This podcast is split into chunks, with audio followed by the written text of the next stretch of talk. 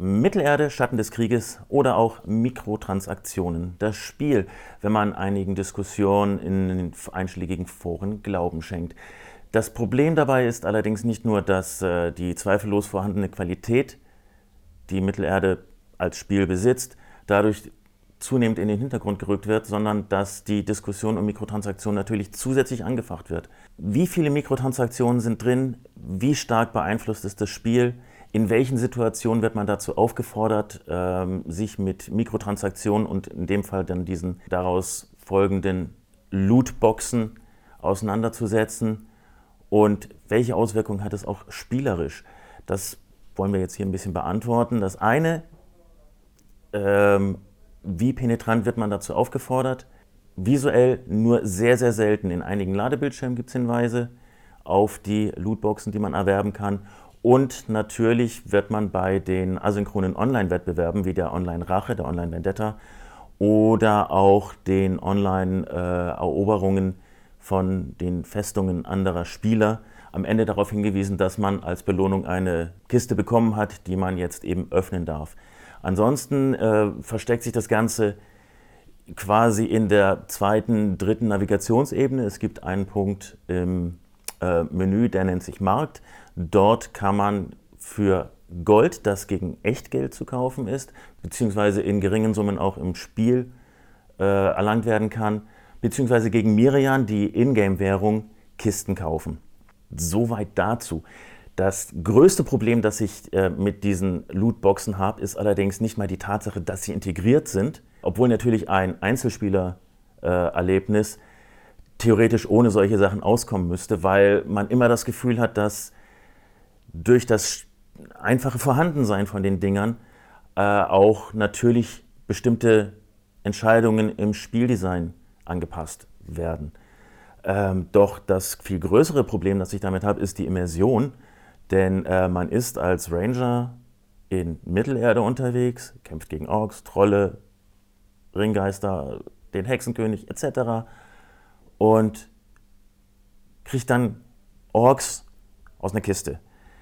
Ähm, ist zwar positiv, dass nicht gezeigt wird, wie sie aus dieser Kiste raussteigen und so weiter, das würde, glaube ich, dem Ganzen noch die, die Krone der Lächerlichkeit aufsetzen. Äh, aber trotzdem ist das ein, ein Faktor, der die Immersion massiv nach unten zieht. Ich denke, dass es eine Möglichkeit gegeben hätte, das einfach auch besser zu integrieren. Sei es jetzt, dass man Orks gegen eine Gebühr von einem Hexer beschwören lässt oder was auch immer, dass die von einem Sklavenhändler verkauft werden, dass man äh, für ihre Ausbildung zahlt. Irgendwie sowas wäre auf jeden Fall besser gewesen, als Orks aus einer Kiste kommen zu lassen oder auch Trolle. Wobei man dazu natürlich auch sagen muss, es gibt ja nicht nur diese Orks, es gibt auch Ausrüstungskisten, wo man diverse Waffen, Klamotten etc. rauskriegen kann. Wie weit wirken die sich auf den Spielverlauf aus? In den Foren wird hauptsächlich der vierte Akt äh, konkretisiert, ähm, die sogenannten Schattenkriege, in denen man die bislang eroberten Festungen gegen Wellen von äh, Angreifern verteidigen muss. Dort können die Orks helfen. Der, der, die Betonung liegt da tatsächlich auf können, denn je nachdem, wie schnell man durch die Hauptkampagne durchrauscht, wie viele der Nebenmissionen man macht und vor allem auch, inwieweit man von den Möglichkeiten der in den Spielen, in den, in den einzelnen Gebieten vorgesehenen Kampfgruben äh, Gebrauch macht, verändert sich die Balance. Was sind die Kampfgruben? Die Kampfgruben sind Stationen, an denen man seine Orks aus seiner Armee gegen andere Orks antreten lassen kann, um sie im Level zu steigern. Das geht bis zum äh, Level der Spielerfigur, also dem Level, den äh, Talion als Hauptcharakter gerade hat. Und wer das ähm, im Lauf der Kampagne oder auch zu Beginn der Schattenkriege nicht wahrnimmt und quasi alle dieser Orks auf ähm, Talions Level bringt, wird zwangsläufig Probleme bekommen mit den Schattenkriegen und dadurch natürlich auch eher das Gefühl haben, dass man zu diesen Mikrotransaktionen gezwungen wird. Es ist richtig, die Entwickler haben gesagt, man kann sämtliche Inhalte auch ohne den Kauf von irgendwelchen Lootboxen sehen, bekommen, erlangen. Diese Erfahrung habe ich auch gemacht. Es wird allerdings über die Lootboxen erleichtert. Das Problem, das ich bei den Schattenkriegen in diesem Fall habe, ist, dass die Verteilung von Erfahrung, um eventuell nochmal äh, Talion in der Stufe aufsteigen zu lassen, als auch das ausgeschüttete Geld bei den Missionen innerhalb der Schattenkriege deutlich geringer ist als in der Hauptkampagne, was natürlich auch wieder dafür spricht, dass die Entwickler gesagt haben, okay, wir versuchen die Spieler jetzt über diesen Weg zu diesen Mikrotransaktionen zu bringen. Ist es jetzt verwerflich, dass die Entwickler das gemacht haben? Ja und nein. Äh, zum einen, wie gesagt, es gehört in ein Singleplayer-Spiel, gehört es eigentlich nicht rein.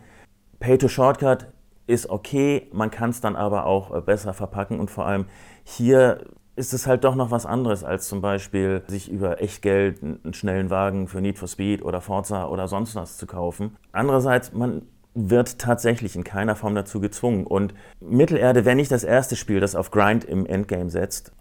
Klar ist es offline, mit Ausnahme der asynchronen Online-Geschichten, aber äh, es bedient sich dabei ganz deutlich der Elemente, die auch in Online-Rollenspielen vorhanden sind. Und da beschweren sich die Leute nicht über Grind, dass es einigen Leuten äh, gegen den Strich geht und dass das eine Entwicklung ist, die in jedem Fall ähm, bedenklich ist und, und äh, vermutlich auch in den nächsten Jahren noch ein bisschen zunehmen wird, bis irgendwann ein Entwickler, ein Publisher den Bogen überspannt. Das ist überhaupt keine Frage. Es ist eher schade, dass die Entwickler an dieser Stelle die, die äh, Spielbalance hinsichtlich der Ausschüttung von Erfahrung und Geld geändert haben, sodass eben auch das Gefühl aufkommt, sie wollten unbedingt jetzt an dieser Stelle die Mikrotransaktionen pushen. Man kann dem Ganzen aber, wie gesagt, auch entgegenwirken, indem man halt bestimmte Mechanismen, die einem im gesamten Spiel auch immer wieder angeboten werden, häufiger ausnutzt. Es ist eine Suppe, die jetzt nicht unbedingt gut schmeckt, aber es ist auch eine Suppe, die man nicht selber auslöffeln muss. Man kann sich mit einem minimalen äh, Grindanteil auch durch die Schattenkriege durchkämpfen.